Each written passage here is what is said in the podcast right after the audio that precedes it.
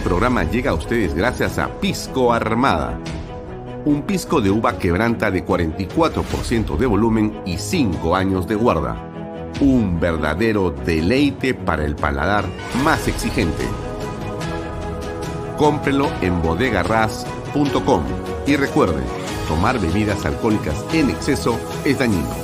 Cumple el sueño de tu casa propia en las lomas de Yura paga desde 935 soles mensuales, con todos los servicios, agua potable, luz eléctrica, pistas y veredas. Comunícate por WhatsApp con una de nuestras asesoras o visita nuestra página web gprperú.com. Tu familia e inversión cómodas y seguras en las lomas de Yura. ¿Qué tal amigos? ¿Cómo están? Muy buenas tardes. Bienvenidos a una nueva edición de Bahía Talks por Canal B, el canal del Bicentenario. Tengan ustedes muy buenas tardes, son las 6 y 32 minutos. Hoy día es lunes 6 de febrero del 2023. Mi nombre es Alfonso Bahía Herrera y con mucho gusto les presento eh, esta edición de Bahía Talks y conversaremos hoy día y tendremos como invitado a las siete y cuarto de la noche a un congresista que se proyecta claramente como una figura nacional de eh, posibilidades electorales, según los comentarios diversos y según lo que él mismo ha venido pregonando. Nos referimos claramente a el general Roberto Quiabra, que va a estar con nosotros hoy desde las 7 y cuarto de la noche hasta las 8 en punto. 45 minutos de conversación y de diálogo para poder preguntarle lo que usted desee saber. Tenemos aquí una lista de preguntas que nos ha preparado producción y Alfonso Bahía Mato. Eh, y también, por supuesto, estaremos con mucho gusto eh, leyéndole o preguntándole aquello que usted quiera saber. El tema que hemos puesto es obvio, el tema que nos preocupa a todos es ley y orden. Eh, en opinión de este programa, lo que le falta al Perú al margen de los consensos y los acuerdos y el entendernos entre peruanos y todas las cosas que están siempre dentro de los estribillos y de las palabras que se repiten y repiten, eh, lo que nosotros consideramos, y lo hemos dicho desde el principio, es que en el Perú lo que falta es imponer la ley y el orden.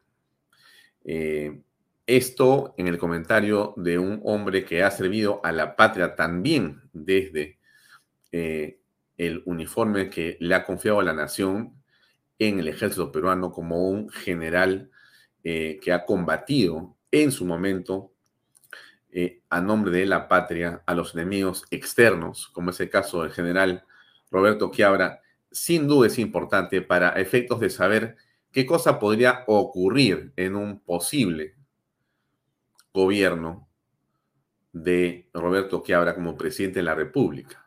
Por cierto, muchas cosas más que comentarlo con él. Vamos a, tener esa comparación en un momento más. Quizá lo eh, primero sea no olvidarnos de saludarlos a todos, por cierto. Gracias por acompañarnos. Pero también, a ver, acá tengo un montón de gente que ha ingresado ya. Muchas gracias. Eh, ¿Qué tal, Rosario?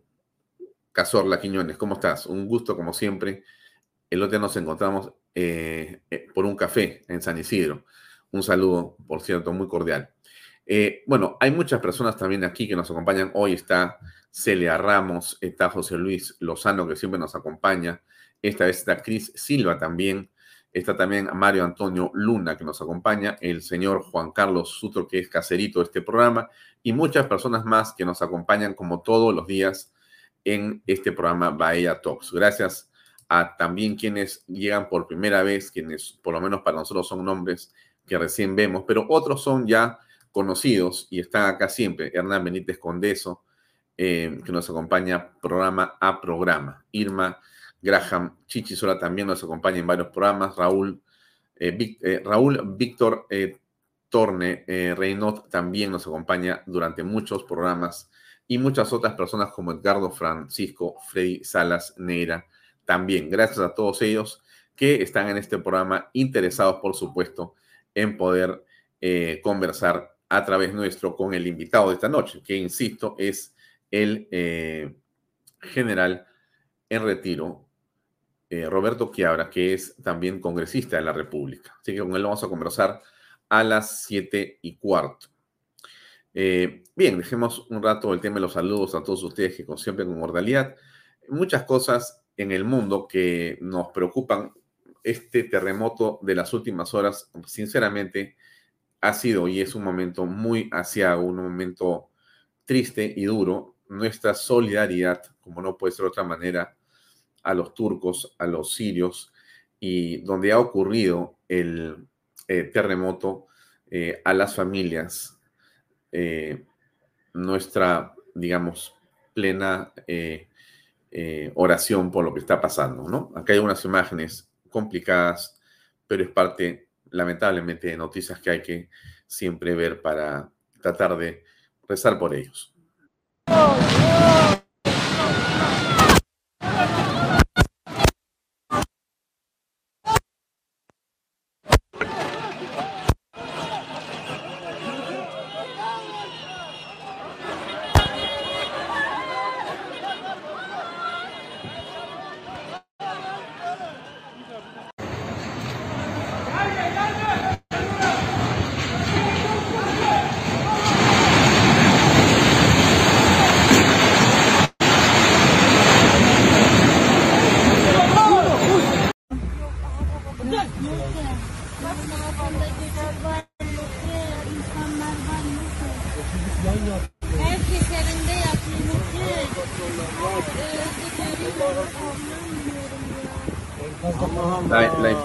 Que se tiene, amigos, es eh, dantesca. El terremoto ha sido, insisto, Turquía y Siria.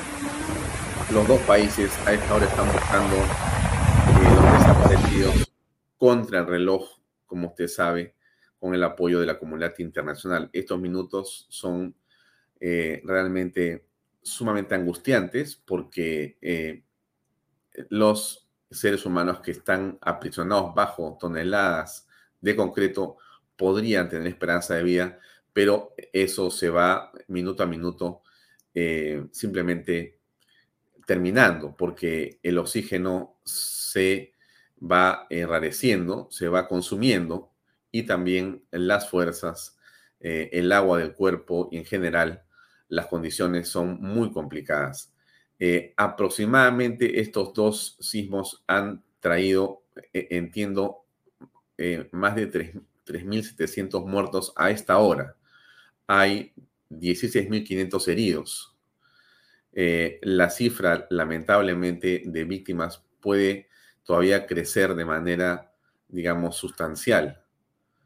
Em, los servicios de emergencia turcos han rescatado a casi 7.300 y pico de personas, pero están buscando aún más sobrevivientes a esta hora. Una eh, situación eh, muy, pero muy lamentable en lo que está ocurriendo eh, en Turquía, en Siria.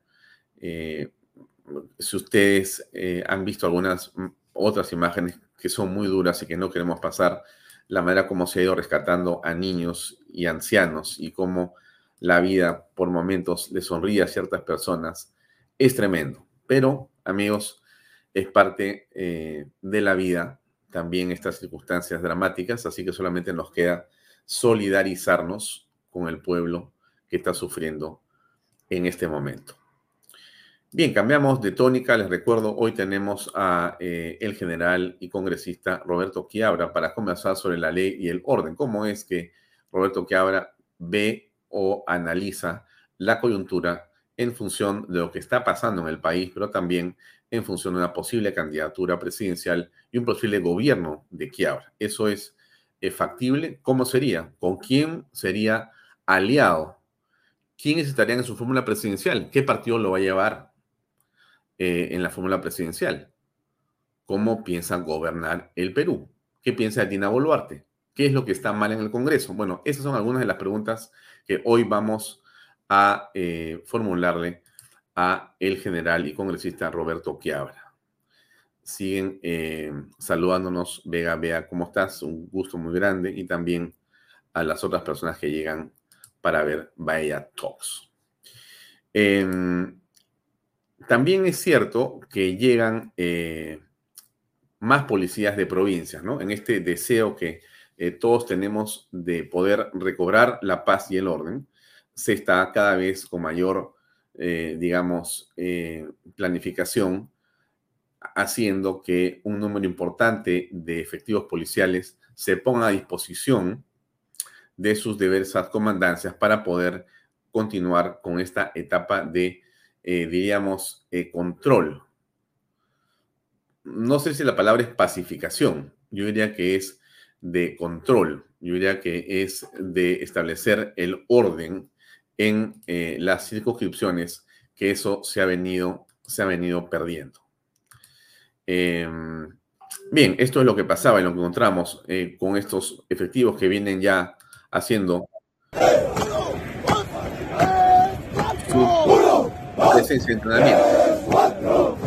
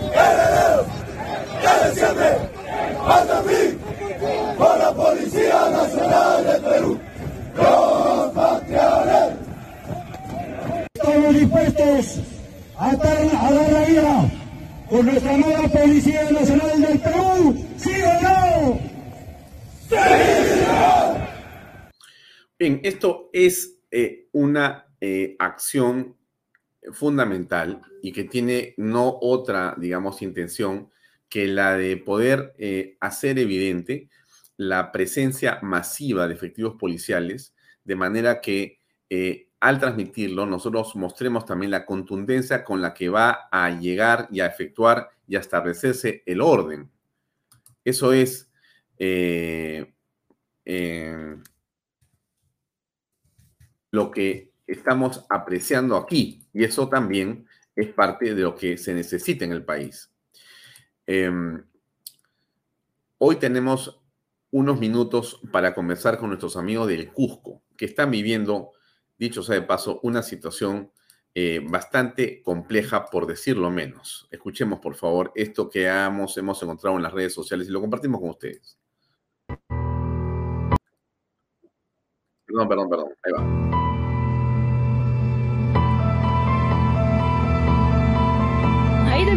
que no tenemos ni para comer. Acá vivimos nosotros de nuestro trabajo, de este trabajo. Estas cosas que ves son de lana de oveja, son nuestros propios trabajos. Estos acá ves gringos, no hay. ¿A quién vamos a vender?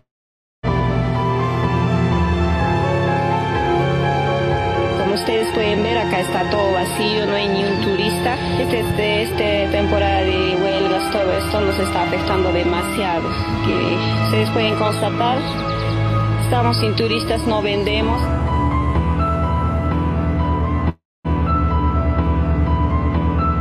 Cusco luce solitaria, triste y devastada.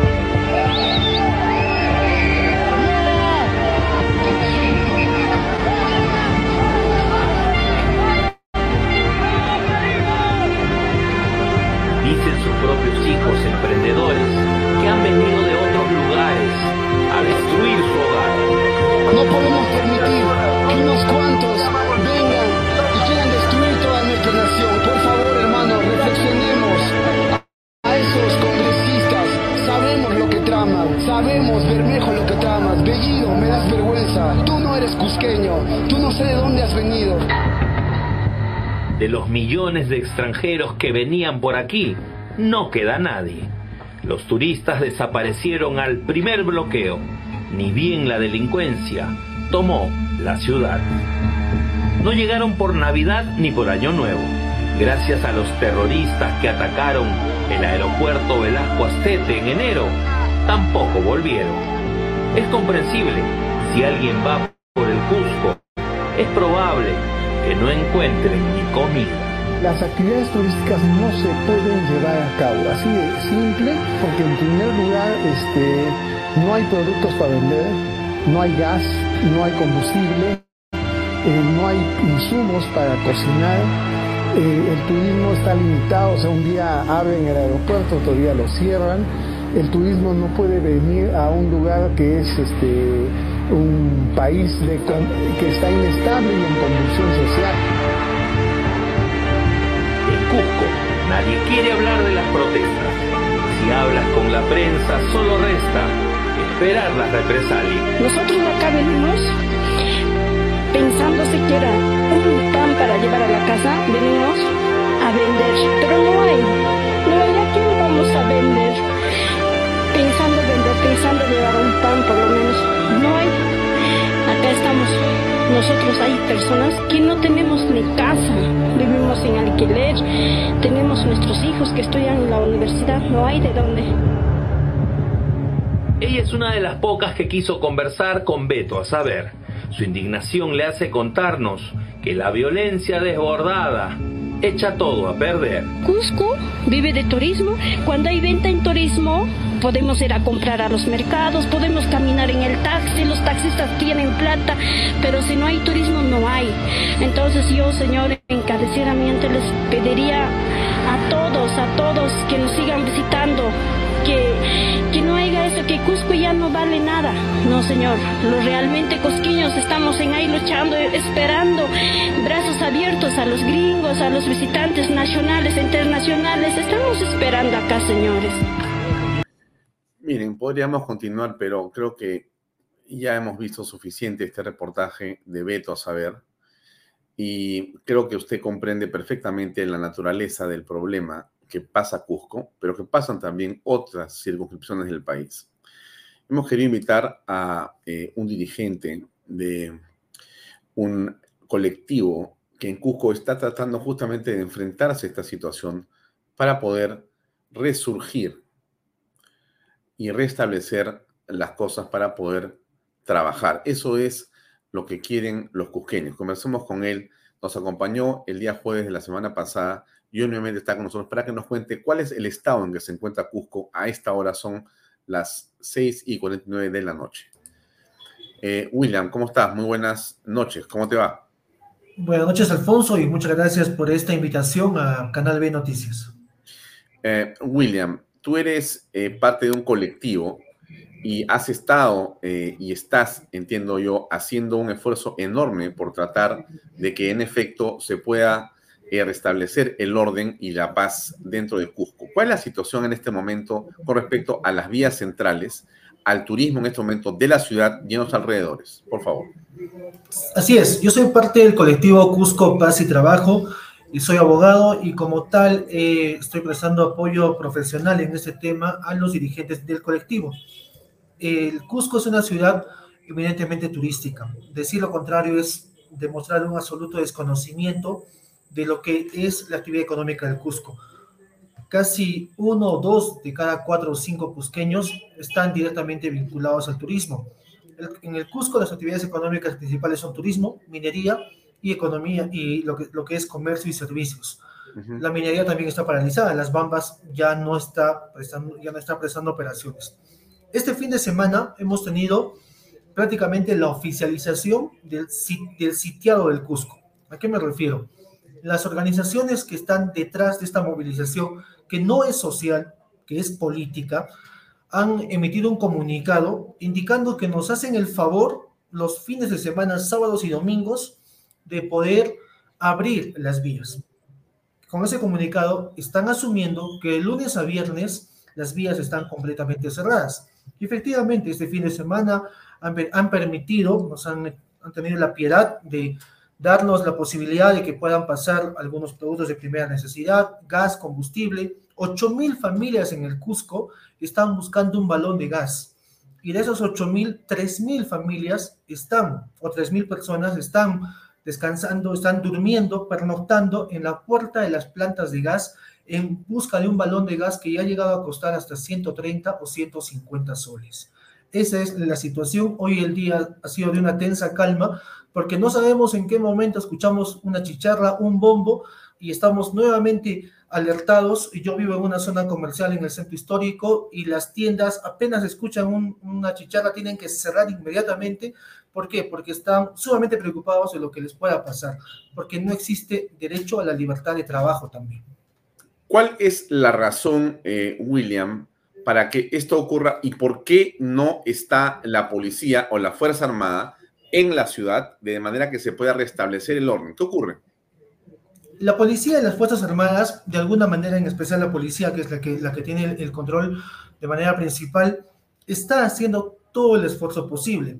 Entiendo, entendemos también que un contingente importante de policías de la misma ciudad del Cusco han sido enviados a la ciudad de Lima y prueba de eso es de que el suboficial, por ejemplo, que falleció en, en Juliaca, era, una persona que trabajaba en el Cusco y el que está herido en UCI en Lima por el enfrentamiento en Ica también es cusqueño. Han sido personal de Cusco enviado a otras regiones. Sin embargo, lo que yo quisiera llamar la atención es de un hecho de alguna manera insólito. El sábado 29 o 28, perdón, 28 de enero, hemos presentado como colectivo un habeas corpus ante el juzgado penal de Anta. Antes la provincia limítrofe a la provincia del Cusco. Es el único paso de todo lo que llega desde Lima al Cusco. Allí hemos identificado a los dirigentes responsables de estos piquetes. Lamentablemente, hasta el día de hoy ya son 10 días y un simple, sencillo habeas corpus no es resuelto todavía por el Poder Judicial, por el juez penal de alta.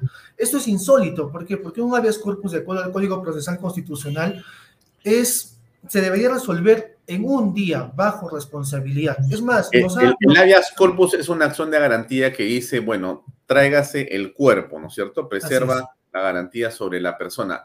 ¿Qué es lo que están ustedes solicitando? ¿Quién es la persona o qué cuerpo es el que hay que traer? Nosotros hemos presentado el habeas corpus en, en defensa de la libertad de tránsito de los conductores varados al otro lado de Anta, los que no pueden pasar los piquetes en Anta. Ellos tienen derecho a la libertad de tránsito y ese derecho constitucional está siendo vulnerado. Y la vulneración de ese derecho está trayendo consigo la vulneración de otros derechos fundamentales de la población de la ciudad del Cusco, educación, salud, trabajo y tantos otros más. Entonces, esto fue presentado el jueves, el sábado 28, nos ha notificado el juez dos días después, también de manera un tanto insólita para preguntarnos el domicilio del demandado. Le hemos dado el nombre completo, le hemos dado el DNI, no teníamos la posibilidad de indicarle el domicilio. El juez tiene acceso a la base de datos oficial y lo puede obtener. Ya le hemos respondido al día siguiente, pero hasta el día de hoy no tenemos respuesta. ¿Qué es lo que le estamos pidiendo? Puntualmente, lo que le pedimos al Poder Judicial es que ordene a quienes están dirigiendo ese bloqueo de carreteras que puedan proceder con el levantamiento de esa medida. En segundo término, le estamos indicando que si no puede, si no le hacen caso, bueno, remita copias a la Fiscalía y disponga que la policía y las Fuerzas Armadas procedan con ese levantamiento. De tal manera que ya no sea solamente decisión del Poder Ejecutivo, sino ya sea un mandato judicial. ¿Por qué? Porque se está vulnerando esa libertad de tránsito de los conductores varados al otro lado y los demás derechos que también respecto de ellos se vulneran. William, hay mucha gente que eh, escucha tus comentarios, se solidariza contigo, pero también dice lo siguiente, ¿no? En este momento la autoridad eh, cusqueña está en discusión sobre si está con el trabajo o está con los violentistas, ¿correcto? Entonces, la pregunta que la gente continúa haciendo es la siguiente. Bueno, finalmente Cusco votó por ese gobernador regional, pero más aún votó por Castillo mayoritariamente en la segunda vuelta. Entonces, eh, eso es lo que ustedes quisieron. ¿Cómo respondes a ese comentario? Yo reconozco que un sector importante de la población a nivel de la región Cusco optó por la propuesta del presidente Castillo. y de alguna manera la misma población que ahora está, se ve afectada, es la población que votó por esta propuesta política. Sin embargo, creo yo que nosotros elegimos gobernantes para que cumplan con sus obligaciones con todos. Creo que todos somos peruanos, todos somos cusqueños y merecemos e esa respuesta. La semana pasada también presentamos eh, una denuncia en vía de prevención del delito contra el gobernador regional de Cusco, Werner Salcedo, porque lamentablemente no cumplía sus funciones al frente del Consejo Regional de Seguridad Ciudadana. Nuestro representante del colectivo fue impedido de participar en la sesión del Consejo Regional de Seguridad Ciudadana, que es una sesión pública. Es más, la sesión que se transmitía por Facebook fue cortada y, desapareció, fue eliminada del Facebook y la sesión se llevó de manera privada. Lo que le dijeron a nuestros representantes de que iban a tomar allí decisiones estratégicas, como si un plan de operaciones se va a hacer con civiles que también conforman este Consejo Regional. ¿Qué pasó al día siguiente? El Consejo Regional de Seguridad Ciudadana ha emitido un comunicado diciendo que expresan su constante preocupación. Pero no esperamos su constante preocupación. Lo que esperamos son acciones concretas, como por ejemplo que cuando vienen al Cusco, a la ciudad del Cusco, los eh, manifestantes de provincias y que vienen con todo este discurso, que es político, que no es social, que ellos vienen manipulados, que ellos vienen con cuotas, con multas de 100, 150 soles en las comunidades campesinas para que puedan venir al Cusco y no porque realmente quieran hacerlo. Entonces, lo que esperamos es que realmente la autoridad esté allí, que pueda dialogar, que les diga que también somos ciudadanos, nosotros no somos el gobierno y que también nuestros derechos sean respetados. Ya tenemos ya eh, eh, jóvenes que están con prisión preventiva, que el Poder Judicial de Cusco ya ha, ha dispuesto eso la semana pasada, como consecuencia de estas acciones que no son protesta. La sentencia 009-2018 ha sido sumamente clara en esto. El derecho a la protesta tiene que ser respetando la legalidad, respetando la constitución política. Hay una denuncia que ustedes están haciendo, han hecho, han formulado ya contra el gobernador de Cusco en la actualidad. ¿Cuál es el estado que se encuentra? Sí, hemos formulado una denuncia el domingo 29, entrado por mesa de partes electrónica de la Fiscalía, una denuncia penal en vía de prevención del delito de omisión de funciones, omisión de deberes, omisión de deberes funcionales. Esta denuncia motivó que el gobernador sea emplazado el día lunes 30 por la Fiscalía de Prevención del Delito de Cusco para que informe en el plazo de cinco días qué acciones ha realizado al frente del Consejo Regional de Seguridad Ciudadana y para que también convoque a una sesión de este Consejo. Fue a raíz de esta denuncia que esa sesión se llevó a cabo el día martes 31, de la cual abruptamente nuestro representante fue retirado y no se le permitió hablar, a pesar que solicitó uso de la el uso de la palabra de manera formal, mediante un documento presentado por mesa de partes. Mm. Ahora, ¿tú crees, eh, José Manuel, que si se, perdón, este, William Vega, ¿tú crees que si se produjera una elección en los próximos meses, no sabemos bajo qué argumento, pero imaginemos que finalmente se logre una elección presidencial. ¿Tú crees que la izquierda, después de lo ocurrido con el señor eh, Pedro Castillo y, digamos, la escalada violentista que ha paralizado los negocios en Cuco totalmente, ¿volvería a votar por la izquierda? Yo estimo que no, estimo que no, ¿por qué? Porque si bien es cierto, en la región siempre hemos tenido un componente bastante emocional en el sentido del voto, aquí siempre los que de alguna manera fueron fenómeno han ganado en, cada elección, pero estimo que esta vez no, porque existe mucho descontento. Yo, yo he hablado con compañeros de trabajo, he hablado con compañeros eh, de, también con vecinos y todos ellos, y personas que han dicho, yo no voté por esta propuesta porque, bueno, significaba tal cosa y voté por esta que me parecía nueva, que era el profesor, que era este, aparentemente una persona humilde, pero nunca más voy a hacer este experimento. Y personas que tenían un voto anti han cambiado eh, e, ese punto de vista. ¿Por qué? Porque creo que ya nos estamos dando cuenta en la ciudad cómo esta propuesta, lamentablemente, al final está basada en la desinformación y en temas que pueden parecer románticamente bonitos, pero que no son exactamente lo que, lo que pueda construir. Cada vez que uno conversa con personas que están al otro lado y les pregunta exactamente cuál es el artículo de la constitución política que tú quieres cambiar y con qué artículo lo cambiarías, y no son capaces de decirnos algo. Mm. O, personas que dicen, muy bien, quieres un modelo político distinto, porque en realidad el foco de todo esto, entiendo, es cambiar el modelo político y económico. Esa es la intención última que tienen quienes están con, esta, con estas demandas políticas. Entonces, ¿y cuál es el modelo político? ¿y tú qué piensas del modelo, del modelo económico? ¿Cómo lo ves? El que estipula la Constitución del 93, ¿cómo lo ves? Desde, desde los años 90 hasta la actualidad, los indicadores económicos que han sido posibles gracias al modelo político de la Constitución de 1993 no tienen comparación alguna en toda la historia republicana. La prosperidad que tenemos ahora es, eh, es gracias a la Constitución política de 1993. Yo soy profesor de Derecho, he enseñado procesal constitucional en algún momento y y yo entiendo claramente este tema. Ha sido muy importante que el régimen económico real esté verdaderamente constitucionalizado porque ha permitido las garantías posibles para que tengamos este modelo. Que tenemos mucho por mejorar, por supuesto, hay muchísimo por hacer. Se requiere un Estado efectivamente fuerte, efectivamente importante, hay muchas carencias, hay que trabajar mucho más en la igualdad de oportunidades, pero todo el paquete, todo el contexto es positivo. Lo que propugnan las otras o quienes están al frente, ¿qué, ¿qué, es? Empresas públicas, ese modelo que ha fracasado en el mundo entero, es el modelo que ha llevado a Venezuela del país que era en los años 80, donde nuestros mayores, la generación de nuestros padres iba a trabajar allá, a la tragedia que vive actualmente Venezuela, por ejemplo. Mm. Bien, para terminar, eh, ¿qué pasa con el tren? Veo que está interrumpido y me parece que no se va a reanudar pronto. Existe acá toda una, una teoría que es bastante, eh, bastante inconsciente e insensata, en el sentido de, bueno, hay que perjudicar al dueño del tren y por tanto hay que levantar la vía y que no haya tren y de esa manera que deje de ganar dinero.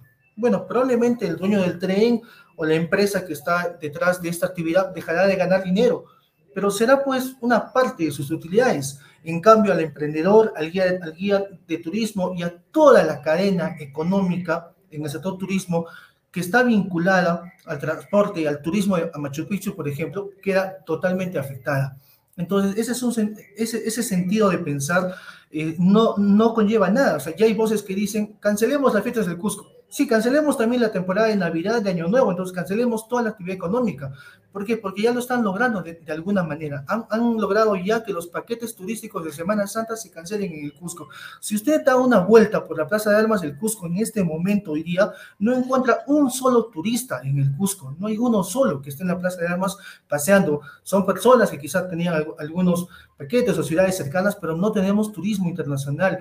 A nivel internacional, el tema ya también ha sido bastante, bastante ya dañada la imagen de la ciudad del Cusco. Entonces, esto no va a acabar de cada dos o tres semanas que Dios quiera que toda la convulsión política culmine. Esto va a tener efecto en todo el año, por lo menos, y está llevando realmente una crisis terrible donde los precios de los alimentos ya en los mercados también son bastante altos. Bien, William, muchas gracias por eh, tu tiempo, por darnos estas informaciones sobre lo que pasa en Cusco. Te deseamos lo mejor a ti y a todos los cusqueños. Eh, y si fuera posible, volver a comentar lo que pasa en Cusco en los próximos días. Te agradecería que estemos en contacto, por favor. Un gran abrazo, éxito y a tener fe y esperanza. Un gran abrazo. Muchas gracias, Alfonso, y encantado por esta, por esta oportunidad de poder conversar en, en tu programa y pedirles que no olviden que esta ciudad es muy importante y que lo necesitamos. Necesitamos el apoyo de todos para defender el Cusco, porque creo que es importante que tengamos que tener muy en claro que esta ciudad, la Abuela de América, la capital histórica del Perú, merece muchísimo, muchísimo y tenemos que seguir trabajando en su defensa. Gracias, Gracias. buenas noches.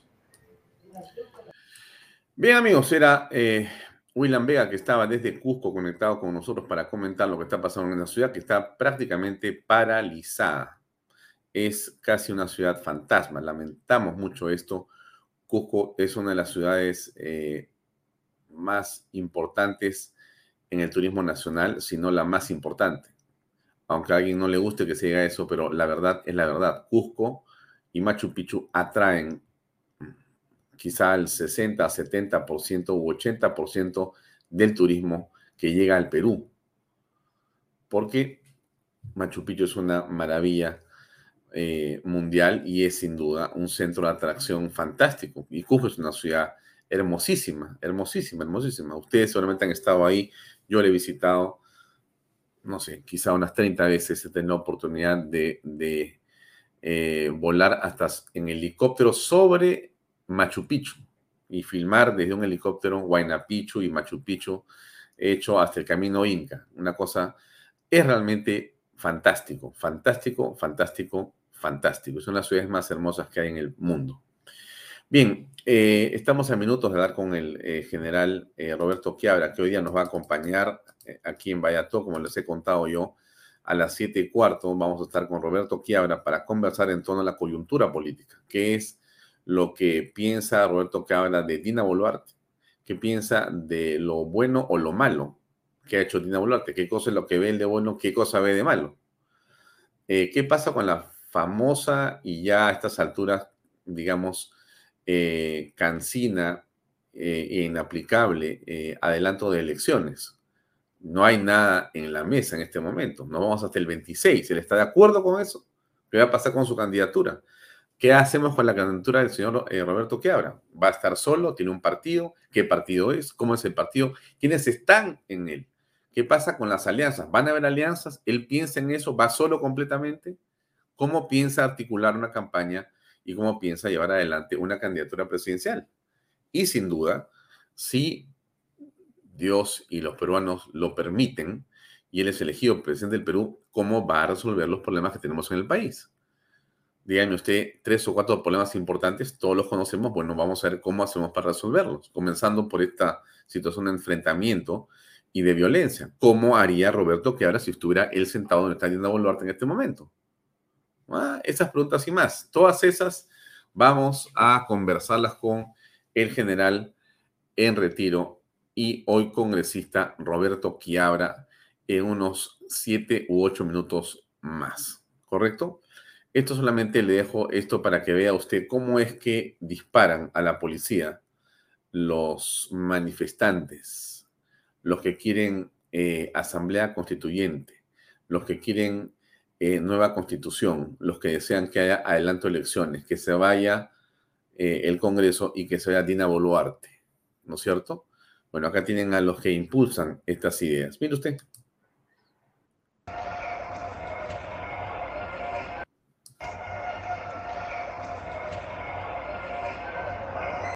¿Usted cómo ve eso? ¿Mm? ¿Cómo aprecia eso?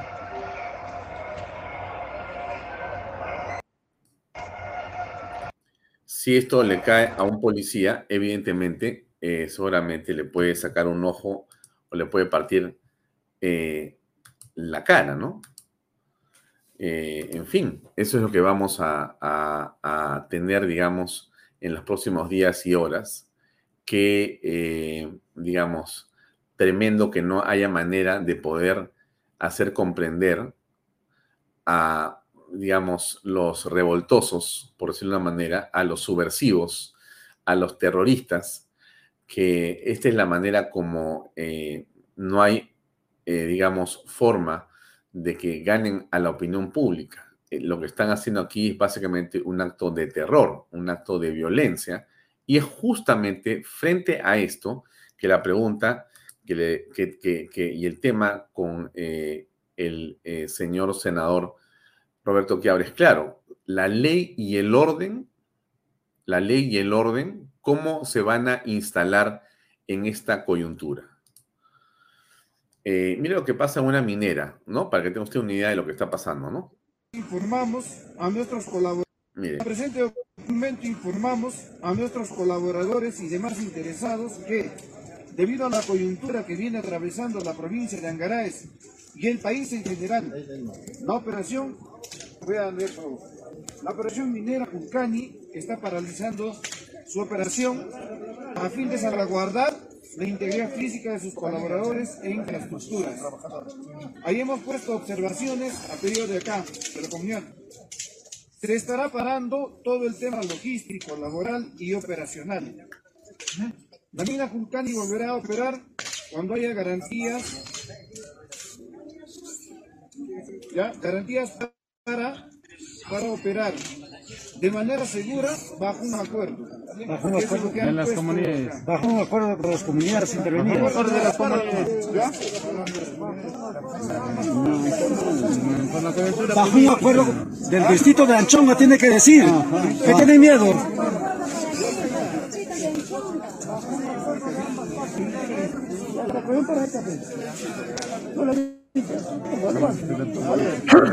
Bueno, a ver, ustedes aprecian la coacción, el chantaje, la coerción presente en esa eh, imagen, ¿no es cierto? Es tremendo lo que está pasando en el país. Esto que sucede eh, en esta compañía minera ha pasado en otras también. Ya hemos visto lo que ha ocurrido en las Bambas en los últimos días. Prácticamente la mina está entrando ya en una eh, parálisis completa. La principal mina del Perú en producción, la que genera para todos los peruanos, pero sobre todo para el sur del Perú, ingentes presupuestos que llegan por decenas de miles de millones de soles hacia justamente Apurima, Cusco, Arequipa, Puno y todo el sur, esos dineros simplemente van a desaparecer. Ya están casi desaparecidos porque en el caso de las bambas, esto se ha detenido de una manera inaceptable e incomprensible. Y el gobierno, lamentablemente, de la señora Boluarte, no logra hasta este momento imponer la ley y el orden. Miren, lo que ocurre eh, en diversas circunscripciones del país termina siendo, eh, digamos, una eh, fotografía que no se va modificando en lo sustancial, sino que parece congelada en la cantidad de vías que están bloqueadas, la cantidad de vías que están restringidas, porque lo que ha dicho el señor William Vega es algo que en el fondo es vergonzoso. Lo que hacen estos subversivos es abrir la vía por unas horas para que puedas transitar lo mínimo y la cierran otra vez. O sea, tenemos prácticamente y en, los hechos eh, un país que tiene zonas liberadas y que son controladas por diversos grupos. Y esto es algo simplemente inaceptable. No sé dónde está el ministro de Defensa, dónde está el del Interior, dónde está el Congreso de la República, que no los llama para interpelarlos. Porque la interpelación es una práctica democrática, pero ¿dónde están los congresistas que no llaman a los ministros para preguntarles, señores, ¿hasta cuándo? O sea, se nos pasa la hora. Cusco está paralizado hace semanas. Ustedes han escuchado lo que dice este dirigente. ¿Dónde está la autoridad? que no termina por imponerse. Porque autoridad que no ejerce su poder no es autoridad. Y como ustedes saben perfectamente, como hemos conversado acá, el Estado le asigna a la Fuerza Armada y Policía Nacional el deber y la legitimidad en su acción para usar la fuerza, las armas, porque de esa manera ponen y controlan internamente el orden, cosa que en este momento no está ocurriendo. O sea, no hay ley y no hay orden. Por eso es que la conversación con Roberto Quiabra tiene tanta importancia. Lo veo que está conectado ya con nosotros. Vamos a darle paso al eh, general Roberto Quiabra, que es nuestro invitado esta tarde. General, ¿cómo está? Buenas tardes. Don Alfonso, ¿cómo está usted? Buenas tardes. Gracias por acompañarnos. Eh, hay varios temas que vamos a ir tocando, si me permite, general. Quisiera eh, comenzar por preguntarle cómo interpreta usted esto que ha ocurrido en el Congreso la semana pasada, con el hecho que se presentaron varios proyectos de ley para que haya una elección anticipada y esta no se ha producido. Finalmente, no hay nada en este momento y vamos hasta el 26 directamente. ¿Cómo ve usted, cómo analiza este hecho? Fíjese, hay que conocer que a fines de diciembre el Congreso por 93 votos de 130 aprobó un adelanto de elecciones para abril del 24 lamentablemente, eh, ya, eso tenía la primera votación y se, y se asumía que en este espacio de tiempo, de, fin de diciembre hasta el 10-15 de febrero, teníamos que hacer nosotros plenos para los cambios constitucionales que permitan mejorar la calidad de los representantes. no se hizo y lo que hizo el presidente de la Comisión de Defensa fue presentar otra cosa. Presentó otra cosa y nos volvimos a cero. Nos volvimos a cero porque no se aprobó el de octubre, ni se aprobó menos, iba a aprobar el que presentó Perú Libre en el sentido de que estaba insistiendo eh, en una asamblea constituyente. El, el gobierno ha presentado nuevamente un, proyecto que se va a ver en la segunda legislatura porque así lo manda la parte legal. Entonces, vemos nosotros otra cosa, que la, la solución del adelanto de elecciones hay que analizarlo en función de varios factores. El tiempo. Yo pregunto, ¿se le da el apuro y el Jurado Nacional de Elecciones va a tener la oportunidad de hacer un proceso de elecciones decente o vamos a estar nuevamente con las quejas y los reclamos de fraude? Entonces, cuando usted escucha a la jefa de Renier que le dice, si ustedes quieren tener un bebé, un bebé son nueve meses. Si usted quiere tener un bebé en nueve meses, o no le nace o le nace mal. Ese es uno. ¿Qué cosa le puede usted reclamar después al Jurado Nacional de Elecciones? ¿Qué le va a decir? En el corto tiempo que ustedes me dieron, ¿qué cosa me pueden exigir? Ese es uno. Dos, ¿los partidos políticos en este corto tiempo iban a tener la oportunidad de escoger a sus mejores candidatos o van a agarrar así al voleo? Vamos a repetir lo mismo. Tercero, ¿es el momento en el Perú de paz y tranquilidad como para hacer un proceso electoral? Este es el momento de paz y tranquilidad. ¿Sabe qué? Porque ahí vendría el, siguiente factor que es rendirnos o claudicar ante la imposición de la violencia y no entre la defensa del, derecho del Estado. Eso, eso hay que evaluarlo, porque la cuestión no es decir, ya, ya, ahorita váyanse todos. ¿Quiénes son los que están apurados porque no vayamos? Entonces, yo lo que quería era decirle a usted de que no solamente tenemos un enemigo interno. Analicemos un poco la situación de mi punto de vista. Aunque a algunos no les gusta la palabra guerra, el mundo está en guerra y cada época presenta un modo diferente de enfrentar la guerra. Los medios son los que han variado, pero hay una sola finalidad inamovible, imponer la voluntad al adversario. Y a nosotros nos quieren imponer la voluntad. ¿Quién? Tiene usted dos enemigos. Frente externo, la América plurinacional. La América plurinacional, es decir, perder la identidad, eh, el desprendimiento de parte del terreno, que nos presenta una vulnerabilidad que nunca nosotros nos hemos hecho caso ni nos ha, nos ha preocupado, nuestras fronteras. ¿Hay evidencias de eso? ¿Ah? ¿Hay evidencias con respecto de esa plurinacionalidad, de esa pluriculturalidad que quiere imponerse? Fíjese, eso hace tiempo que están hablando de la nación aymara. No solamente se están preocupando ahora los peruanos, sino también los chilenos.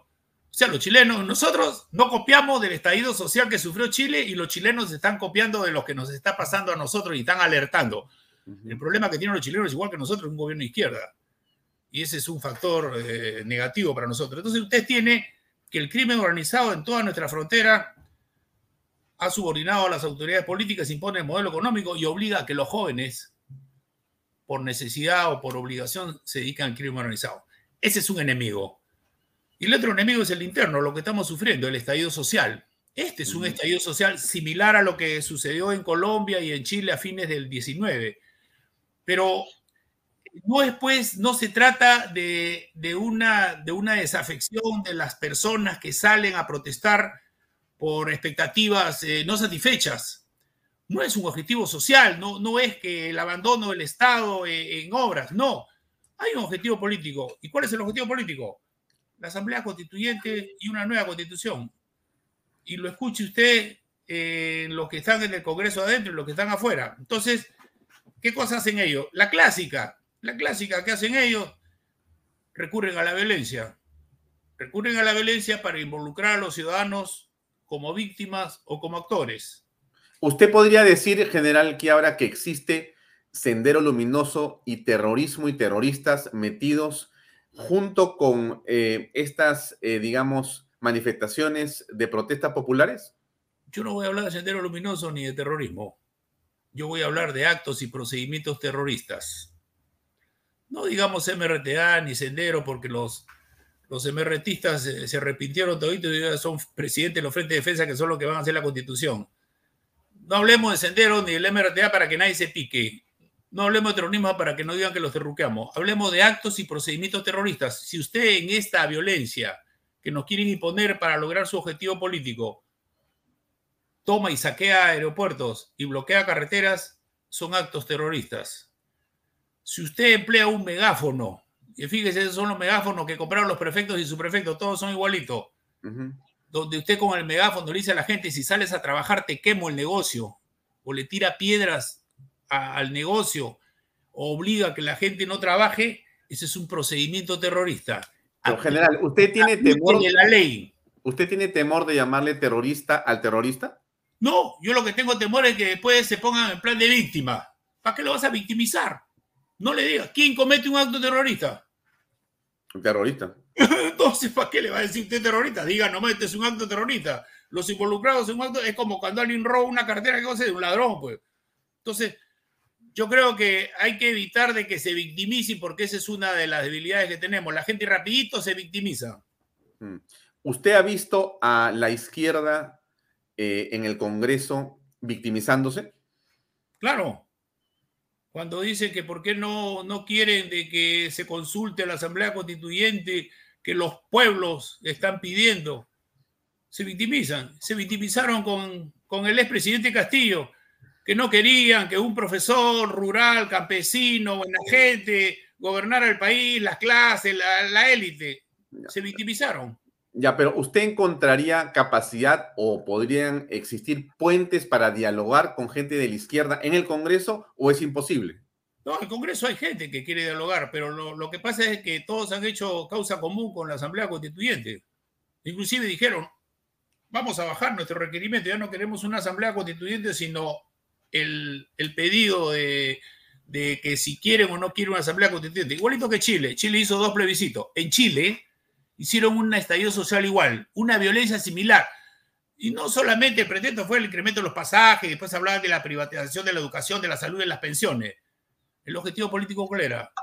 La Asamblea Constituyente para una nueva constitución. Entonces lo pusieron a Piñera contra la pared.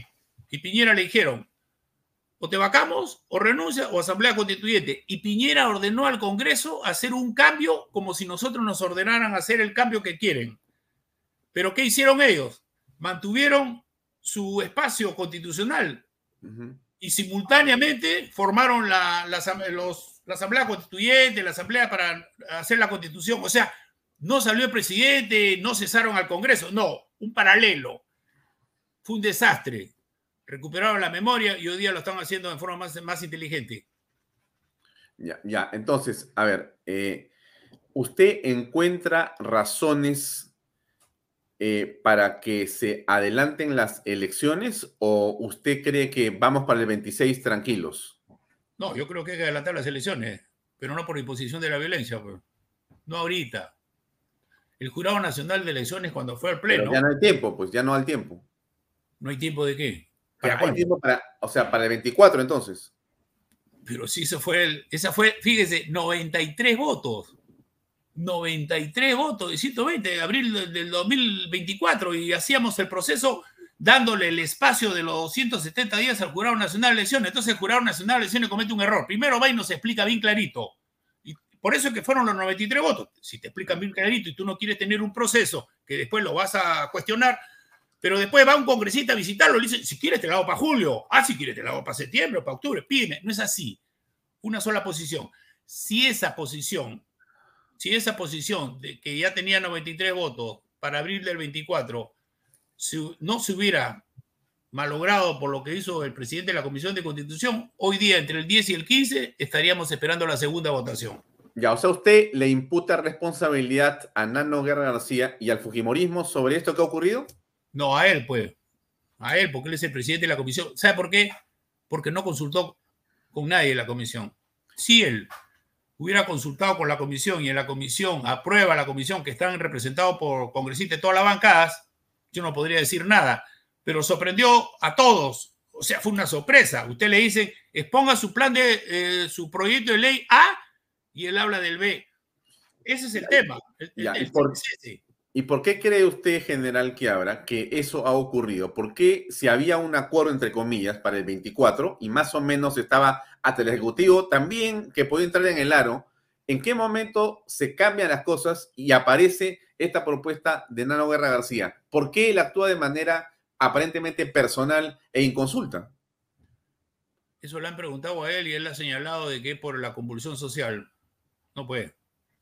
Porque los escenarios hay que mirar, como le he explicado, hay que mirar todos los escenarios. Si es por la convulsión social, no vamos mañana. ¿Qué le parece? No es así, pues. Mm, mm.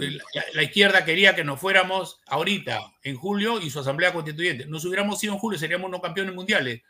No, pues, tenemos que defender la democracia. La democracia es, adelanto elecciones, correcto, no te vas al 26, vámonos en abril el 24, que es lo mismo que diciembre, pero no vamos con los cambios, las imposibilidades constitucionales de que siga presentándose candidatos con sentencias en primera instancia, los corruptos, los, sancionados por terrorismo, tantas cosas. Si no vamos a hacer ningún cambio y la violencia va a imponer el adelanto de elecciones, dentro de un par de años usted va a estar este, conversando con otro congresista y le va a decir, oiga, congresista, pero hace en el 2023 hubo una solución, una solución y se fueron todos. ¿Por qué ahora no aplican la misma solución? ¿Sabes qué? No podemos tener ese precedente porque pone vulnerable a los siguientes gobiernos. ¿Usted estaría de acuerdo con que haya esta elección complementaria y que los actuales congresistas puedan reelegirse hasta el 26? Si se, si se, si se produjera el 24, no. ¿Qué pasaría ahí? complementarias hasta el 26. Complementarias hasta el 26. Que los congresistas quieran participar, hay dos temas. Es un tema del congresista y es un tema del partido. Y después es un tema de la ciudadanía. Claro. ¿Cuántos se presentaron? ¿Cuántos se presentaron para la reelección esa complementaria de un año y no salió ninguno? Entonces, porque los ciudadanos castigan también. Entonces, no hagamos de que porque uno se presenta a la reelección ya se religió, salvo que sea, pues, este, haya tenido una, una buena labor reconocida y ahí, ¿por qué tendría? ¿Sabe por qué? Porque viene el otro tema. El otro tema dice, este es un congreso de novatos. ¿Y cómo quieres un congreso de gente calificada si está prohibida la mm, reelección? No nos entendemos, no nos entendemos los peruanos. Ya, ahora, Roberto Quiabra está de acuerdo con que eh, si se producen en el 24 las, las elecciones, de aquí hasta el 24 se produzcan algunas enmiendas, cambios eh, constitucionales en la parte eh, política. ¿Hay algunas cosas concretas que Roberto Cabrera, sí, yo acepto eso o no? ¿O así nomás vamos tranquilos? No, yo he presentado proyecto de ley. Que ahora otros también están presentados. He presentado proyecto de ley para que todos aquellos que tengan sentencia en primera instancia no puedan participar. Para que no se repita lo del congresista Helera, el de Piura. Tenía una sentencia de seis años, lo eligieron tercer vicepresidente y después el, el juzgado le puso la sentencia, se la ratificó y ahora está no ha habido. Es una vergüenza.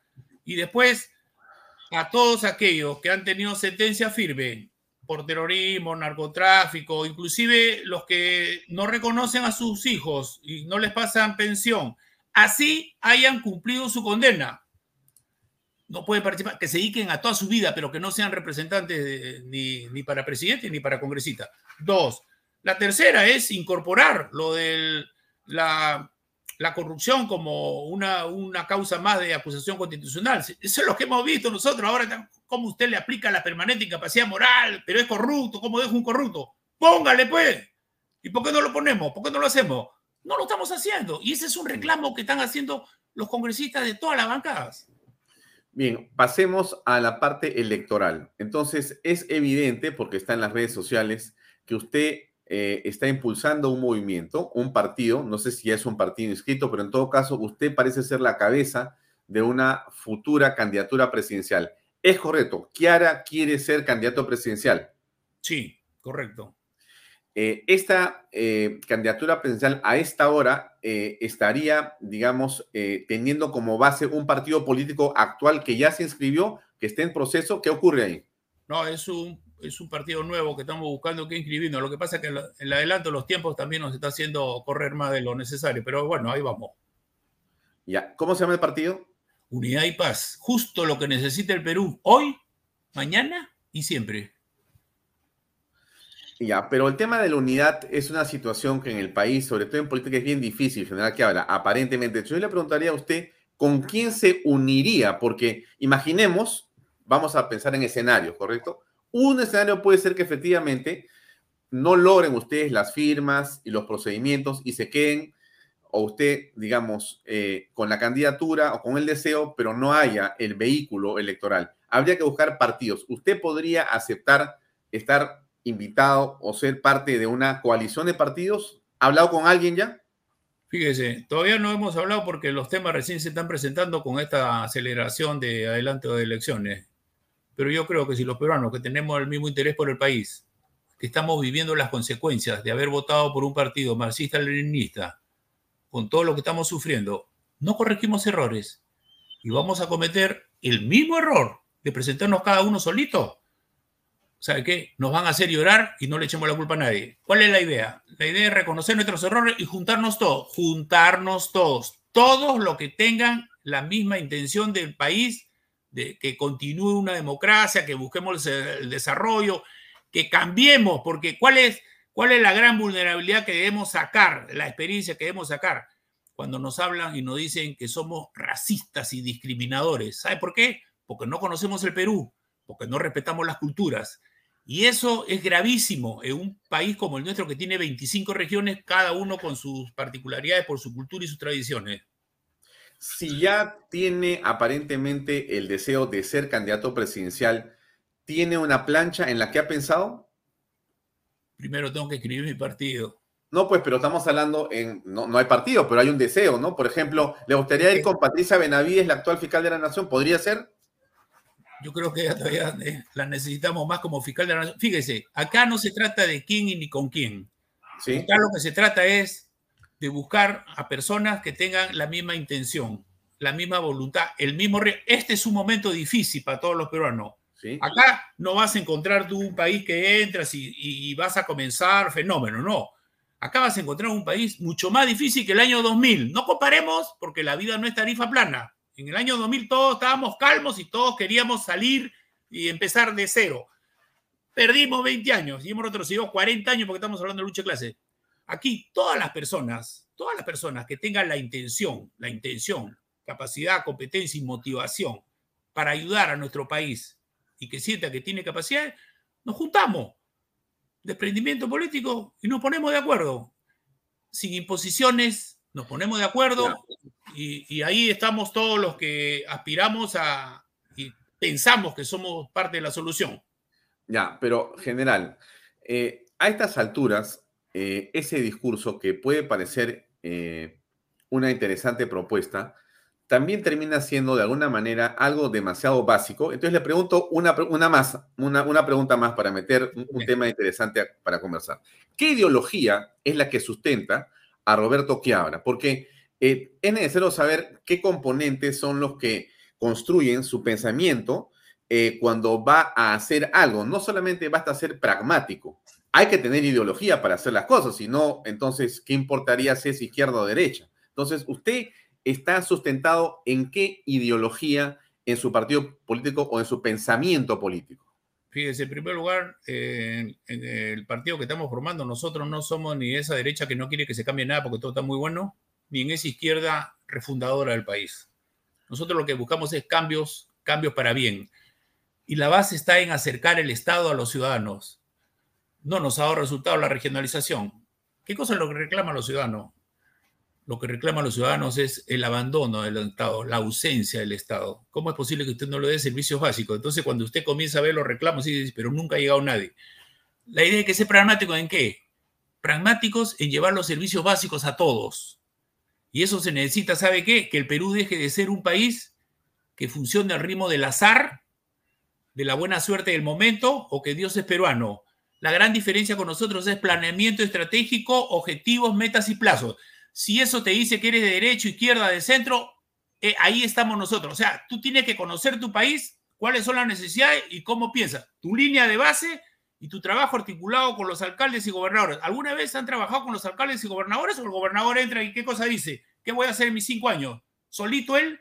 ¿Articulado con quién? Con los alcaldes. Y el gobierno nacional, por ejemplo, en salud, el gobierno nacional dice voy a hacer A, ¿qué? El gobernador dice B y los alcaldes dicen no, yo sé. Ese es el problema en el Perú.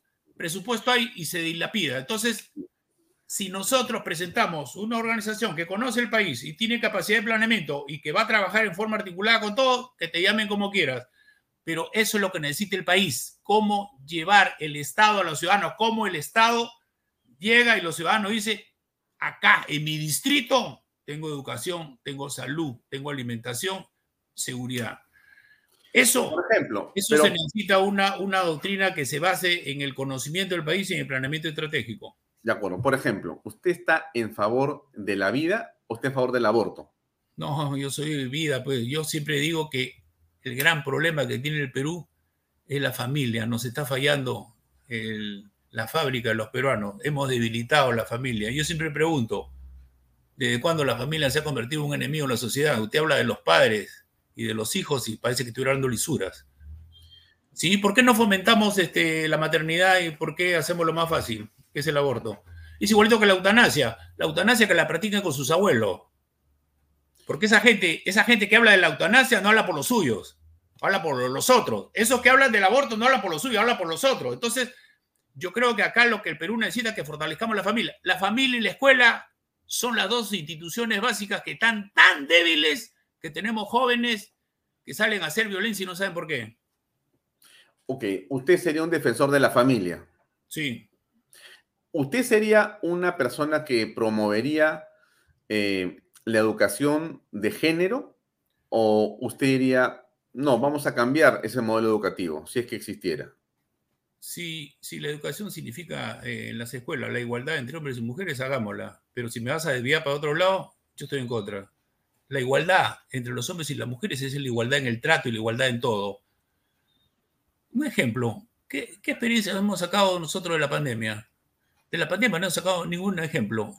Para la mujer, la mujer tuvo que ser, además de esposa, de trabajadora, de profesora. Y entonces yo creo que hay cosas materiales. ¿Sabe qué? Acá el verso, el verso hay que dejarlo. Hay que pasar a la acción concreta. ¿Qué facilidades le damos a las mujeres para que las mujeres se puedan realizar? Una mujer sale en cinta en el Congreso y la sacan del trabajo. Y ahí, ¿de qué, de qué igualdad estamos hablando? De igualdad de género. ¿Por qué? Entonces, yo creo que aquí hay muchas cosas puntuales que hay que hacer. Menos verso, más acción. ¿Qué pasa con la SUNEDU? ¿Cómo ve usted ese proceso en la actualidad? Fíjese, lo peor que le puede suceder a una organización es que usted la distribuya toda. Una cosa es mejorarla y otra cosa es sacarla. ¿Que ha tenido errores? Ha tenido errores. Pero la SUNEDO en los años que ha funcionado ha hecho que por lo menos las universidades tengan que hacer muchos cambios para no engañar a los jóvenes. Que ha tenido fallas en el funcionamiento, que haya habido una especie de argolla, que no hace, y, y se lo dijimos a SUNEDO, yo se lo dije, que no se tuvo en cuenta lo siguiente, si usted en una región tiene una sola universidad y no la licita, no le da la, aprobación, ¿dónde se va a ir a estudiar esa gente? Eso es lo que faltó, la previsión, la visión de país. Usted es de ICA, por decir, y tiene una sola universidad donde trabajan los chicos. No le da la licencia de funcionamiento y los chicos ¿dónde se tienen que ir? Arequipa, Lima, ni idea. Eso, eso hay que cambiar. ¿Pero qué? Volver a colocar tipo ANR, dos representantes de las universidades públicas, una de las privadas son tres, más otro colegio público cuatro, cuatro de siete, ¿quién cree que va a ser presidente de SUNEO? O el jefe de la SUNEO. o sea, no podemos tirarnos todo a cero. Era la mejor reforma que se hizo. Con sus defectos se debió mejorar. Bien, pero ¿usted está de acuerdo con la actual forma en que se está procediendo para justamente hacer unos cambios en la SUNEDU? No, pues, porque ¿quién es la cabeza del sistema de educación en el país? El Ministerio de Educación. Sí. ¿Y SUNEDU ahora de quién va a depender? De nadie. O sea que SUNEDU está en el aire. No, porque el ministro de Educación es el político. Tiene que haber una cabeza. Ah, entonces saquemos pues este, el Ministerio de Salud también. Lo sacamos. Entonces tiene que haber cabeza y sistema. Sistema. Cabeza y sistema. Tiene que haber una cabeza y sistema que usted, el Estado, tiene tres tareas prioritarias: educación, salud y seguridad. Si usted le quita al Estado la responsabilidad de la educación, ¿a quién le va a reclamar? A la SUNEDU. Ah, no, la SUNEDU es independiente. Pregúntele a ellos. ¿Sí? Bien, ¿cómo piensa afrontar el tema de la salud en el país, que es de hecho uno de los problemas más graves que tenemos después del COVID? ¿Cuáles son el planteamiento más importante? Esa es la experiencia que no hemos sacado del COVID. Hemos tenido más de 200.000 muertos. ¿Cuáles han sido las mayores causas? Peruanos que nunca, nunca pasaron un examen médico, porque la mayoría murió por tener una enfermedad persistente que ni conocía. Mal o nada alimentado, sin hacer ejercicio. Entonces, cuando usted habla y escucha la atención primaria de la salud, ¿en qué consiste? La atención primaria de la salud es, tiene que tener usted establecimiento de salud en cada distrito para que todos los ciudadanos se hagan un examen médico anual. Cuando yo tuve la oportunidad de hablar con los alcaldes de Guaitará, de Huancavelica, de quinto y secundaria, y eran ocho varones y dos nenas, le pregunté cómo fue su educación a distancia. Cero. Y después le dije, ¿alguna vez les han tomado un examen médico anual? Nunca. O sea, esos chiquitos nunca les ha revisado los dientes, el oído, ni la vista, ni las otras partes de la sociedad. ¿Por qué? ¿Por qué? ¿Dónde, ¿Cuál es la atención primaria de salud? Entonces, cuando usted vive en un distrito y sabe qué día, qué día de, y qué mes le toca ir su examen médico anual y le hacen su examen médico anual, entonces usted dice, el Estado me está cuidando mi salud. Entonces, ese sistema lo cuida. Todo lo que es a ese nivel, bien. Pasa de nivel, el hospital. Preguntémonos nosotros, ¿quiénes son los que tienen la oportunidad de hacer su examen médico anual? Los que tenemos la oportunidad de chequearnos. Entonces, tiene usted que ver que no hemos aprendido nada del COVID. Igualito está todo. Y hablamos, la atención primaria a la salud. ¿Cuál es la atención primaria a la salud eh, fuera de Lima? Una posta médica con un médico, una enfermera sin ambulancia y sin medicina y sin equipo o grandes capitales de nuestras regiones que tienen equipos sin técnicos o equipos malogrados o equipos que no tienen eh, cómo funcionar. ¿Y qué hemos hecho? Pasemos a la secuela. El 70% de las secuelas dan pena y vergüenza. La mayoría requiere que se tumben y se hagan todas. ¿Qué hicimos en los dos años parados por la pandemia? Nada. Entonces, cuando usted dice, hay que... Ah, es un presupuesto enorme. Nunca hacemos nada. Sí se puede. Sí se puede. Entonces, cuando usted ve que en su distrito donde vive el colegio donde estudia su hijo es un colegio decente y no que estudian en un ladrillo sin techo, con las carpetas todas abandonadas, o como acá en Lima, que estudian al costado de un muro que se va a caer y que tiene como 10 años funcionando, están esperando que se caiga el muro. Algo que debemos tener en cuenta, el terremoto de Turquía. El Perú es un país que por su ubicación en el cinturón de fuego es vulnerable a un desastre natural si es que no nos cuidamos. México aprendió. Un terremoto y se tumbó todo México. Ahora México tiene terremotos y no se mueve ni un edificio. ¿Qué estamos esperando en el Perú? Que nos suceda algo como Turquía. Ante riesgos latentes, seguridad permanente. Esa es parte también de la, de la prevención y el planeamiento. Eso no escucha usted. usted. Acá la gente no tiene ni disciplina para hacer un, simulacro. Mm.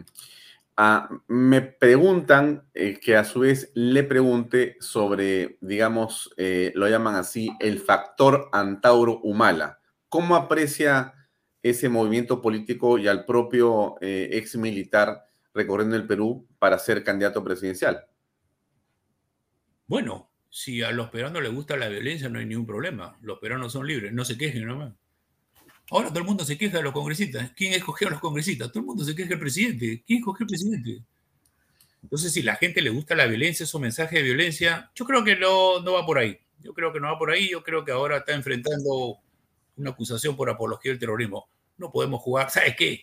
Tenemos una memoria tan frágil. 20 años nos costó volver a la paz Tuvimos parado dos años, tenemos una inseguridad ciudadana a nivel nacional y miren la violencia. No necesitamos enemigos externos para hacernos daño. Entonces, si queremos una persona que va a fomentar la violencia y vamos a escogerla, bueno, pues yo mm. espero que no. Eh, hábleme un poco, por favor, de Dina Boluarte. Ella es presidente del Perú en este momento. ¿Usted le asigna eh, aciertos, pero también errores? ¿O cómo ve su desempeño político? Su primer gran error fue lo que sucedió en el Perú en el año 80. Se demoraron tres años para enfrentar a Sendero Luminoso y después de tres años recién sacaron a las Fuerzas Armadas, en particular al Ejército, en el momento de mayor violencia subversiva. Soldadito del Perú, ven, sálvame. Ahora se demoró tres días para sacar la policía. Y sucedió lo que pasó en Ayacucho y en Apurima. Y después a los siete días recién sacó el ejército para las medias. Entonces reaccionó tarde y mal. Y ahora nos preguntamos nosotros, lo que usted ha señalado ahorita, ¿cómo puede haber un tipo en el Cusco que dice, los días domingos le voy a dar un paso humanitario para que no digan que el Cusco está secuestrado? Me imagino que ya lo han identificado, me imagino que ese guapo ya va, dentro de poco la policía lo debe agarrar. ¿Eso guapo? Por favor. Entonces tiene usted Puerto Maldonado que tiene más de 20 días una crisis humanitaria. La pregunta es, ¿Quiere? ¿Sabe? ¿O no puede? No puede enfrentar lo que... En una emergencia, quien gobierna es el que tiene poder. ¿Quién es el que tiene poder? Ella la que tiene poder. Y la que tiene poder, me imagino que, me imagino que tiene pues una sala de operaciones con todas las cartas, con las carreteras, tiene ahí las 24 horas del día, todos trabajando ahí para que ella pueda tomar decisiones. O siguen en la rutina y a ver si te escucho o no te escucho y llámelo a fulano. Eh, ¿Sí? O están ahí todos que no duermen. Entonces, cuando usted no conoce, porque acá el Perú lo miramos con un solo ojo, el ojo del desarrollo y nunca miramos con el ojo la defensa, hasta cuando necesitamos la defensa y no sabemos qué hacer. Entonces, yo creo que los peruanos debemos comenzar a mirar los problemas de forma integral, desarrollo de la defensa. Ejemplo, Ucrania, la mejor defensa es la propia. Los ucranianos pensaban que le iban a apoyar a la OTAN y la OTAN le dice, lamentablemente tú no eres la OTAN, no te puedo Te voy a prestar, te voy a donar tanques, todo lo que quieras, pero úsalo solamente en tu país. Y yo no te puedo apoyar. El Perú no puede tener instituciones tan débiles ni su defensa nacional tan débil. Eh, Dina Boluarte dice que parte del problema está en la DIROES, o sea, con Pedro Castillo, que es el que organiza violentistas. ¿Qué piensa usted? Que le quite el celular, pues. Bueno, que tiene parte de la culpa, por supuesto. Estamos pagando la consecuencia de 18 meses de un mensaje de violencia, de división entre los perones, incitación a la... Él y su primer ministro Torres, que ahora es una blanca paloma asustado el señor. 18 meses en los consejos de ministros descentralizados buscando la división entre los peruanos, la victimización, nos tratan así porque somos del pueblo. 18 meses, ¿qué espera usted? Una campaña de 18 meses no necesita que ahora tuitee, pero si tuitea, quítele el celular y no tuitea, pero ya nos hizo el daño. Estamos pagando las consecuencias de ese año que lo veníamos diciendo en el Congreso, yo lo venía diciendo muchas veces, un presidente no puede estar con un permanente mensaje de división entre los peruanos. Bueno, pero nosotros, pues, este, hasta que no sucede. Así somos, pues, el país de que nunca pasa nada hasta que no sucede y pues ahora estamos buscando cómo solucionar. Y, no, y tenemos un serio problema, la división. Eh, A nosotros nos están aplicando una doctrina con un objetivo puntual. Del lado de lo que defendemos eh, la democracia y el Estado, ¿cómo estamos? Dividiéndonos y descalificándonos entre nosotros. Oiga, estamos en una situación tan difícil y tan seria que no podemos tener diferencias por algo menor. Entonces, juntémonos, pues por eso le digo la unidad, pues la unidad. Ahora, ahora es el momento de la unidad, ahora, mañana no, ahora, ahora, ¿cómo salimos de este problema? Eh, justamente el general Joseph Baella, que ha sido ex eh, director de la DIRCOTE, dice, eh, ¿qué opina usted en torno a esta campaña de desprestigio de muchos medios para desmoralizar a la Policía Nacional. ¿Usted la ubica en los caviares? ¿Usted la ubica esa campaña o no?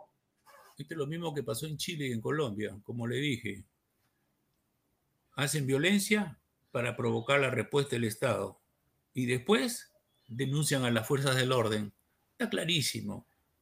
Y aquí esa es la guerra que perdemos nosotros, la guerra informativa. Yo espero que el soldado y el policía no sea al final el que pague las consecuencias. Por eso yo soy enemigo de que salgan los soldados para la seguridad ciudadana, que no es tarea de ellos. Y porque en el empleo de la fuerza se señala que las Fuerzas Armadas, cuando salgan en apoyo de la policía o a controlar el orden interno, tienen que hacer uso diferenciado de la fuerza. Siguiente artículo dice, tiene que tener el equipamiento y el armamento necesario. Si usted lo saca con fusiles, ¿qué uso diferenciado de la fuerza van a hacer? Ahora, lo que hay que, lo que, hay que tener en cuenta, eh, yo no digo este, reconocer la paciencia de los policías escondidos detrás de sus escudos, soportando que les tiren de todo. Esas avellanas, esas avellanas que la minería ilegal le ha puesto otro componente, ¿cuál sería la reciprocidad eh, eh, en fuerza? Una bala. Esas avellanas que matan. Hay un policía que perdió los tímpanos, los dos oídos, y otro que ha perdido la visión de un oído por esas avellanas. ¿Cómo decimos eso? Entonces, yo creo que ese es el problema es ese que siempre buscamos al más débil, o sea, a los que nos protegen. A los que nos protegen son los más vulnerables, porque encima que salen ellos a protegerse, tienen que soportar todo y encima te denuncian. Hmm. Ahora, eh, entonces, general, usted está en campaña. Ya, ¿no, es cierto? Ya está en campaña. No, todavía puede decir. ya está, ya está, pues, está circulando por los medios hablando de su partido. Pero es la gente de mi partido que está buscando la inscripción, pues si no, ¿cómo logramos la inscripción? Pues, que yo esté en campaña todavía, ni diga usted eso, porque no vaya a hacer que se asuste mucha gente. Entonces, los que están en campaña es la gente que está buscando la inscripción del partido y yo quiero aprovechar para agradecer mucha gente conocida y no conocida que tiene interés en que yo sea en esta oportunidad. Yo les he dicho bien claro, lo tienen ellos. No soy eterno ni soy el único. Esa es otra gran diferencia. Nosotros vamos a combinar los jóvenes, la dinámica de los jóvenes con la experiencia de los viejos. Pero esos jóvenes van a tener la oportunidad de subir, de ascender no como en otros partidos que solamente aplauden y son la masa, nosotros no. Ya, pero regreso al punto de la unidad. Cuando usted habla de unidad, eh, eh, y le hemos escuchado hablar eh, en el año 21 de unidad, pero la unidad era en torno a cada uno de los candidatos que se sentía que él es ganador. Y decía, no, la unidad es con respecto de yo en la cabeza, el otro yo en la cabeza, ella yo en la cabeza. Entonces usted dice unidad, pero usted a la cabeza. No, Unidad es desprendimiento político. Y desprendimiento político es juntarnos todos, pero sin imposiciones. Por eso la necesidad de tener un partido. Porque si tú vas a formar parte de un, un grupo donde te van a imponer, ¿cuál es la gracia? Yo creo que tiene que ver desprendimiento político. El desprendimiento político pasa por, mira la situación en que está el país. ¿Qué hacemos todos? No, ¿qué haces tú? ¿Qué hacemos? Yo en este momento lo único que estoy haciendo es este, contestar a tus preguntas. en campaña no estoy, yo vengo diciendo, es como, yo vengo diciendo cada vez que me entrevistan lo que yo pienso y lo que yo siento. Pero yo lo que siento es que el Perú en este momento tiene una situación muy, muy difícil. ¿Por qué? Porque nuevamente estamos entre nosotros, nos estamos matando. Entre, y los muertos no son de la izquierda, los muertos son de los parientes y son de todos nosotros. Los muertos son de todos nosotros. Ellos vuelven a utilizar los muertos. entonces, la posibilidad de una coalición, de su punto de vista, no pasaría necesariamente porque Quiabra sea el candidato. O sea, no es, si Quiabra no es candidato, no hay coalición. No es así. Yo nunca he dicho eso. Yo nunca he dicho eso. ¿En qué momento he dicho eso? Ahora, si la gente quiere que yo sea, no tengo ningún problema. Es que hay gente que no quiere dos años. Pero, ¿Pero usted lo piensa? Yo pienso que soy parte de la solución. Porque si yo no supiera que fuera parte de la solución, ya pues. De acuerdo. Ahora le hago unas preguntas de algunas personas, de algunos personajes, a ver qué opina usted, así nos orienta un poquito a ver dónde podría venir la unidad. Por ejemplo, ¿qué piensa usted de, o sea, no sé si me dice usted frío o caliente, pero en todo caso, ¿cómo ve a Rafael López Aliaga? ¿Más cerca, más lejos? No, eh, con él me llevo bien, es un tiene que hacer una buena gestión como alcalde, que sería importante para él y para el país. ¿Cómo ve usted a Hernando de Soto? ¿Más cerca, más lejos que, Rafael López Aliaga? Es una persona, eh, una persona notable para el país. Es una persona que conoce mucho, es una persona notable, tiene mucha experiencia. Es que, ¿sabe qué? Yo no, yo no, yo no comparo. Yo no comparo. todos somos diferentes. Todos tienen su personalidad. Si usted va a comparar todos igualitos, es como si fuéramos del mismo molde y ninguno es del mismo molde. Pero ¿sabe qué? Yo a todos los respeto. A todos los respeto. Con todos ellos yo he conversado y nos llevamos bien. Pero yo no digo, ah, este es así el otro es así. Yo considero que está más cerca a mí. Mira, en este momento todos debemos estar cerca con nuestras virtudes y nuestros defectos. Porque si comenzamos a buscar nuestros defectos, de repente me quedo afuera. Ya, ¿qué piensa del Fujimorismo? ¿De Keiko Fujimori específicamente? Por ejemplo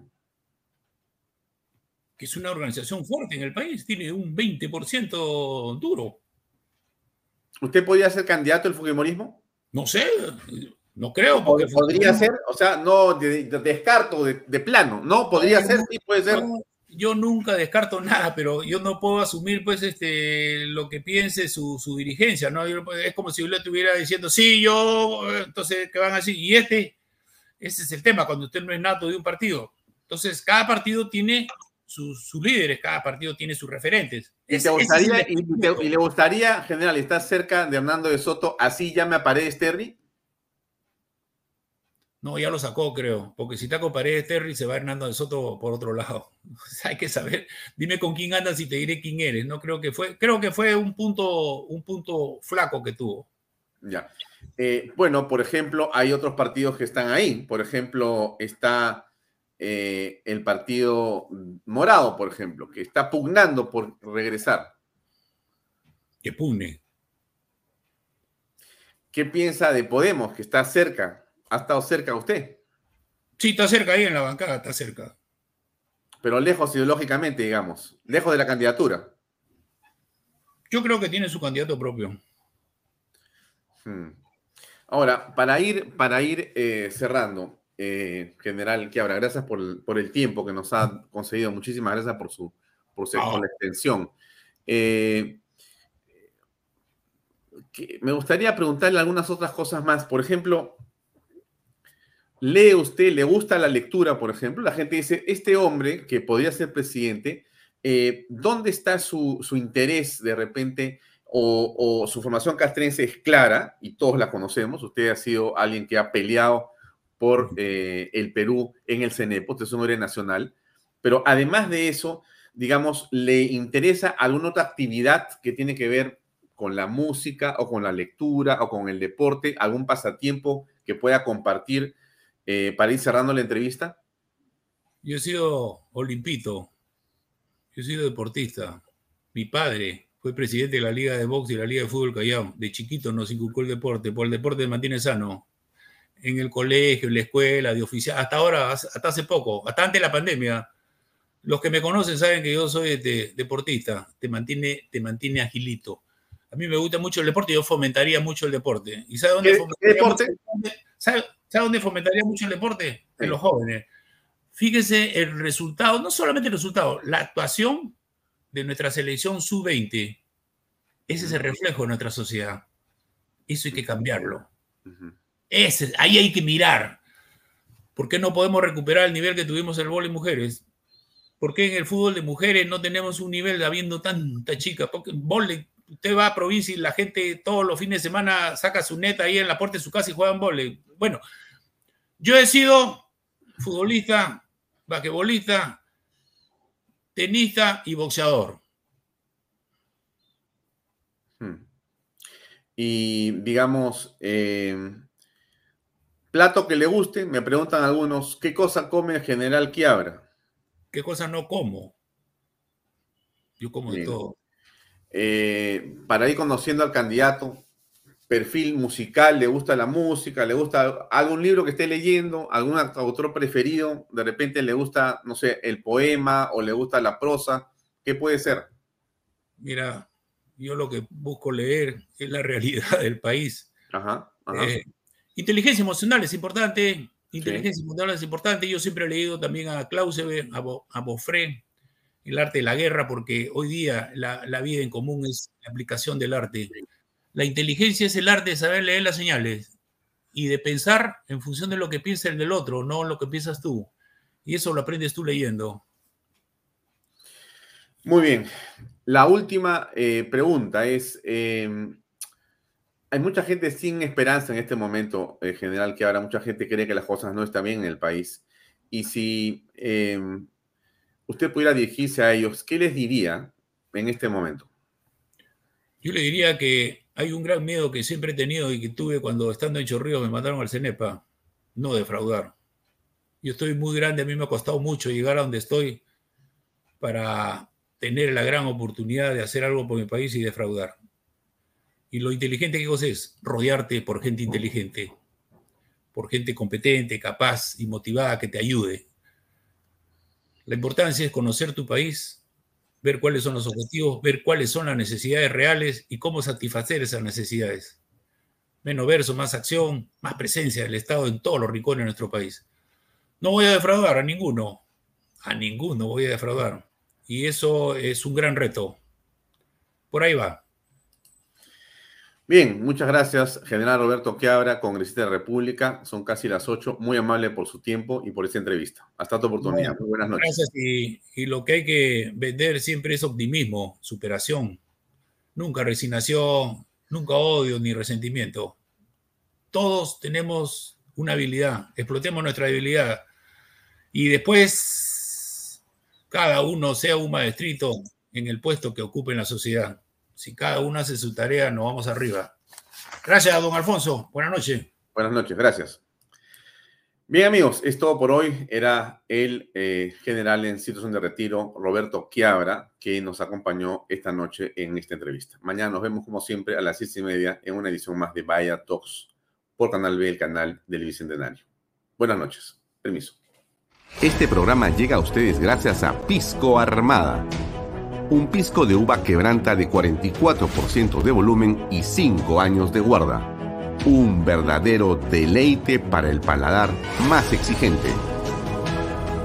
Cómprelo en bodegarras.com y recuerde, tomar bebidas alcohólicas en exceso es dañino. Lomas de Yura estamos muy contentos de haber cumplido con el sueño de muchas familias peruanas, por lo siguiente. Porque nuestros hijos tienen zonas seguras de esparcimiento y recreación. Porque gracias a los bonos de techo propio y nuevo crédito Mi Vivienda pagamos cuotas más bajas que las de un alquiler. Porque gracias al convenio con Fovipol tenemos la tasa más baja a nivel nacional. Porque nos brindan espacios cómodos y agradables. Porque contamos con los servicios básicos las 24 horas porque me permitió desarrollar mi negocio familiar. Así como estas y otras familias, los invitamos a que ustedes también formen parte de nuestro proyecto Las Lomas de Yura.